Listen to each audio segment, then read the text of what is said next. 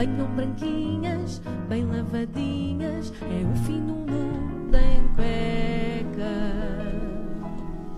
Bom dia. Bom dia, consegui dizer o nome. uh, Sim, completo. O fim Completo. do mundo em cuecas. Mas ainda não falaste da Ana Bacalhau. Ainda não falei da Ana Bacalhau, já falei durante dois dias. eh, ainda me vais dizer quem gravou este, este jingle. Olha, mas eh, vens hoje cá falar de um, de um tema super atual: Salazar. É, Salazar, sim. Ah, eu- nós aqui gostamos de falar das coisas co- enquanto elas estão a acontecer, não é? No, no fim do mundo em cuecas.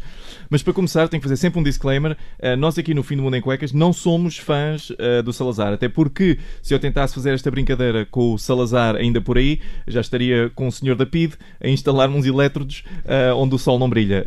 Portanto, nos sobacos ou, ou na Noruega, que têm muito pouco sol na Noruega. Humoristas e ditadores são inimigos naturais, tal como o PAN e as beatas de cigarro, ah, ou o Ministro da Educação e uma máquina de barbear. Ah, não sei. Não, sei. Olha quem fala. não, mas vocês têm que ver. Eu vi ontem uma fotografia do Ministro da Educação, por acaso até foi aqui no estúdio, ahm, e ele está com um barbaçal que é obra. É porque ele foi a Paredes de Cor, ele é de Paredes de Aí Cor, se está. foi ao Mas é atual a foto? Não sei. Não, é muito Era, atual. era, Era, era, era. era de ontem. Ele, ele, Também ele, vi essa imagem. ele parecia, eu acho que aquilo começou com ele a querer parecer um bocadinho o Nuno Crato. Ah, e agora parece que vestiram um fato a um daqueles bonecos dos homens primitivos do Museu de História, de, de História Primitiva. Uhum. Ah, e já agora ele tem a mesma expressividade do boneco. Ahm, mas voltando ao Salazar, não quero Não implicar- tinha barba, não é? não, exato. Mas, voltando ao Salazar, não tinha barba, nunca teve. ah, isso, isso era coisa de esquerda. Ah, a notícia é. Qual, qual esquerda? Não havia esquerda. Pois não, não Isso. havia nada. As pessoas canhotas eram logo apanhadas. Ah, mas a notícia que está aí a bombar é que aparentemente há uma petição na internet para impedir a criação de um museu em Santa Combadão ah, sobre a antiga ditadura do Estado Novo e o seu líder Salazar.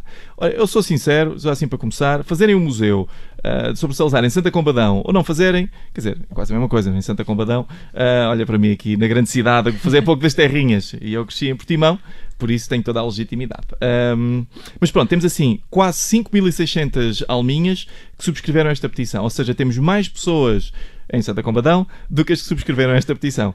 Ah, pumba, mais uma farpa em Santa Combadão.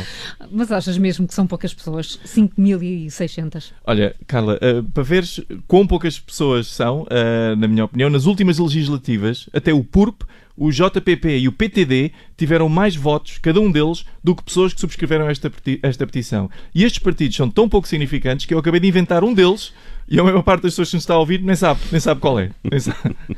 Mas, ah, mas a, petição, di- diz a petição que os subscritores expressam de facto o seu mais veemente repúdio eh, pela iniciativa, não é? Pois, o mais ah, veemente repúdio, não é? Dizem que expressa o mais veemente repúdio pela iniciativa. É assim, é assim que se sabe que uma pessoa está chateada em Portugal, é quando expressa o seu mais veemente repúdio. Ainda me lembro quando aquele taxista me bateu com o espelho retrovisor no lombo, enquanto eu estava na passadeira, deu-lhe gritar: Atenção, eu expresso o mais veemente repúdio pela sua condução. E ainda acrescentei: A sua meia é uma solta. Credo, bom.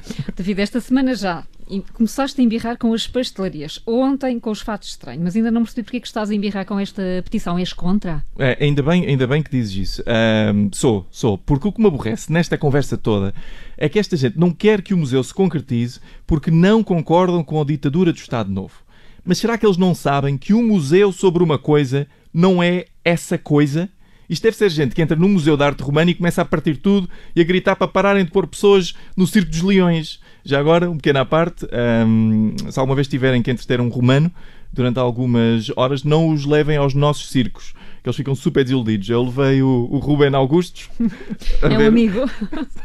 a ver o circo Cardinali, Cardinali e ele, e ele saiu de lá a resmungar. "Ah, os leões nem sequer comeram ninguém. São muito exigentes esses romanos. Mas, eh, mas se isto continua, daqui a bocado vamos ter petições a acabar com os documentários no canal História sobre a Alemanha nazi e daqui a bocado há um grupo de pessoas que decide arbitrariamente que partes da história é que podem ou não ser contadas. E nós já tivemos isso antes e não gostámos. E vou dar uma pista, começava por S eh, e acabava por Alazar. David Cristina com o fim do mundo em cuecas nesta manhã 360. Ele vai continuar connosco, até porque hoje é dia de WhatsApp O Kids. fim do mundo em